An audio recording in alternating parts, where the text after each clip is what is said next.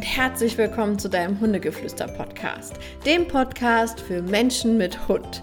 Mein Name ist Ricarda, ich bin deine Hundetrainerin hier in diesem Podcast und heute habe ich mal wieder einen kleinen Quick-Tipp für dich, denn ähm, wie du ja wahrscheinlich jetzt mittlerweile auch mitbekommen hast, ich bin schwanger und nicht mehr ganz so aktiv äh, im wahrsten Sinne des Wortes, egal wann, wie und wo. Und möchte euch mal wieder was erzählen, was ich beobachtet habe, denn ich komme hier immer mehr in eine Beobachterrolle als in eine aktive Rolle. Und zwar ist es aktuell so, dass mein Mann sehr viel mehr mit Ike macht als ich. Und wenn, wir gehen auch relativ häufig zusammen spazieren, ähm, einfach weil alleine kann ich nicht mehr so, wie ich will. Ähm, und dementsprechend bekomme ich natürlich auch mit, wie er so mit Ike umgeht. Ich meine, bei Ike ist es wirklich so, er ist echt ein Hund.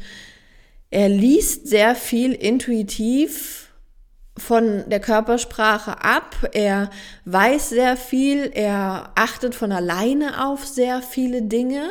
Das heißt, er ist wirklich ein sehr einfach zu handelnder Hund. Das heißt, quasi wenn man mit ihm redet, kann er schon aus den Worten, die man sagt, ableiten, was das für ihn bedeutet. Das ist auf jeden Fall sehr crazy.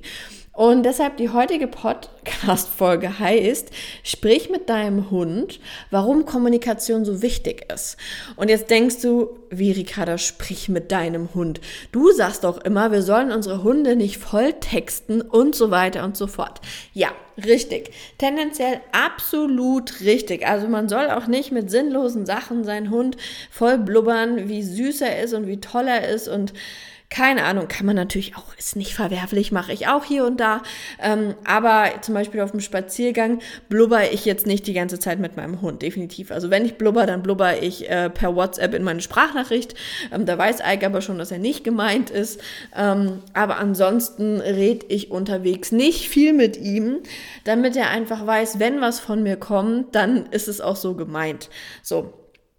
Und was mir aber einfach auffällt jetzt im Vergleich zu meiner Art und Weise, wie ich mit Ike auf dem Spaziergang umgehe, zu der Art und Weise, wie mein Mann mit ihm spazieren geht, muss ich sagen, da ist mir was aufgefallen. Und zwar, vielleicht ist das auch so ein Männerding. Also ich lade dich jetzt hier an diesem Punkt ein, mal dein Verhalten deinem Hund gegenüber ein bisschen zu hinterfragen. Ob du der Typ bist, ich blubber, blubber, blubber, blubber, sinnlose Sachen die ganze Zeit zu meinem Hund. Oder ob du eher der Typ bist, der es so macht wie ich. Oder ob du der Typ bist, der es macht wie mein Mann. Weil mein Mann zum Beispiel, gehen wir mal einfach so davon aus, so der Hund ist ähm, abgeleint in einem ruhigen Gebiet. Es ist aber so eine kleine Kreuzung und man will irgendwie warten ähm, oder man will eigentlich, dass der Hund wartet. Ähm, und dann passiert Folgendes. Okay, nee, zurück. Falsches Beispiel. Ihr müsst euch vorstellen, es wäre eine Leine dran. Also stellt euch vor, ihr wollt die Straße überqueren. So, das ist besser.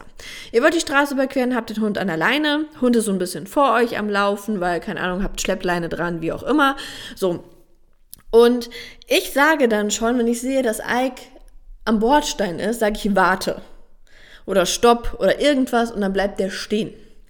So, mein Mann macht entweder folgendes, entweder lässt er den Hund in die Leine reinlaufen und hält ihn einfach fest. Oder er zieht, bevor er was sagt. Das zum Beispiel, dann kriegt der Hund eher einen Zug und dann das Kommando, als dass er eigentlich erst das Kommando sagt und dann ja immer noch ziehen könnte, wenn der Hund nicht hört. Oder sowas wie, wenn Ike hat momentan so einen Anfall, dass der gerne Stöcke frisst. Und Tendenziell ja auch gar nicht so dramatisch, allerdings kotzt er relativ häufig, wenn er Stöcke gefressen hat. Dementsprechend sagen wir dann immer aus. Und Ike ist auch eigentlich ein Hund, der spuckt es dann wirklich aus. Und bei meinem Mann ist es so, ähm, dass er dann immer schon, ich sag mal so, ich sag das, wenn ich schon sehe, dass Ike irgendwas in den Mund nehmen möchte, dann sage ich schon, Ike, lass das. Und mein Mann ist da aber ein bisschen immer zu spät oder ist dann schon so, dass er den dann irgendwie wegschubst oder so zur Seite. Ähm, ja, von dem Stock wegmacht, anstatt mit ihm zu kommunizieren. Also er spricht einfach viel zu selten. Was ich damit sagen will, wenn eure Hunde ja euch kennen und schon oft mit euch spazieren waren und einfach so manche Kommandos vielleicht auch einfach kennen, weil ihr sie immer und immer wieder sagt, dann sagt das wirklich erst und erst sagen, aufmerksam machen und dann kann ja immer noch eine Konsequenz kommen. Aber ich bin absolut halt kein Fan von irgendwie einer Konsequenz und keine Möglichkeit dem Hund gegeben zu haben, sich vorher ohne Konsequenz irgendwie schon ähm, das Verhalten anzueignen oder abzurufen. Das heißt jetzt nochmal als konkretes Beispiel, wenn ihr die Straße überqueren wollt, euer Hund ist an einer langen Schleppleine, weil es halt kein großer Straßenverkehr ist, sondern ein ganz beruhigter Waldweg, wie auch immer, wo eine Straße durchführt und dann sage ich quasi Stopp und wenn mein Hund das noch nicht kennt oder ähm, es überhört, dann halte ich ihn ja fest mit der Leine. So, da ziehe ich auch nicht zurück, sondern ich halte ihn dann fest. So, und so lernt euer Hund ja auch dieses Kommando Stopp. Weil er hört das Wort und dann kann er damit nichts anfangen und dann kommt im Endeffekt das Stehenbleiben. So, und dann lernt er das Stopp. Und irgendwann bleibt die Leine auf dem Boden hängen und ihr sagt Stopp und der Hund steht. So, das heißt, sagt eurem Hund, also denkt voraus. Und das ist ganz häufig das, was mir bei meinem geliebten Mann, der es wirklich toll macht mit dem Hund, ja. Also er macht es wirklich toll, der geht zum Mantrailing, der, der liebt den auch über alles, der knuddelt den, der knutscht den. Es ist wirklich sehr schön zwischen den beiden. Aber manchmal dieses Vorausschauen. Vorausschauen, um blöde, unangenehme Situationen für beide Parteien einfach sich zu ersparen. Das heißt, wenn ich da sehe, da liegt ein Pferdehaufen, direkt zu sagen, weiter. Und nicht erst zu warten, bis der Hund gefressen hat und dann sich vielleicht nicht mehr abrufen lässt und ihn dann da wegzuschubsen oder das gewaltsam irgendwie aus dem Mund zu brockeln. Das ist ja oft so bei Welpen oder so, dass man irgendwie dann versucht, das Plastik aus dem Mund rauszukriegen oder sonst was. Ähm, sondern dass ihr einfach wirklich ein Auge drauf habt, vorausschauend spazieren zu gehen und nicht erst dann agiert, wenn es zu spät ist. Das heißt, lest euren Hund. Und das ist ja einfach auch so die Kunst, die Gedanken seines eigenen Hundes irgendwie zu lesen oder genau zu wissen, was will er jetzt, was macht er jetzt. Ähm, und das kann ich euch hier an dieser Stelle einfach nur ans Herz legen, dass ihr mit eurem Hund sprecht, wenn ihr was von ihm erwartet. Zum Beispiel, es gibt ja auch so, man macht so die Kofferraumklappe auf und dann sage ich ja auch warte. So, natürlich gibt es auch Hunde, die bleiben so oder so sitzen, aber Ike ist so ein Typ, der bleibt sitzen, aber dennoch sage ich ihm, warte, um ihm einfach die Chance zu geben, es richtig zu machen. Und ich finde es unfair, wenn man nicht sagt, so von wegen, es muss klappen, aber wenn es jetzt nicht klappt, dann kriegst du Ärger.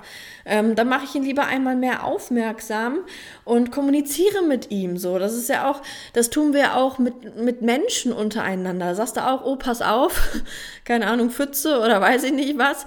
Also Kommunikation ist das A und O und das macht ein perfektes Team aus euch. Also nehmt es euch vielleicht mit. Ähm, kommuniziert mit eurem Hund, seid ein Team gemeinsam und dann macht das so, so viel mit euch und euer Hund wird einfach so dankbar dafür sein. Und ja, das war mein Quick-Tipp für heute. Ich wünsche euch eine wunderschöne Zeit mit eurem Hund. Bleibt der Buddha für euren Hund und bis zum nächsten Mal. Tschüss!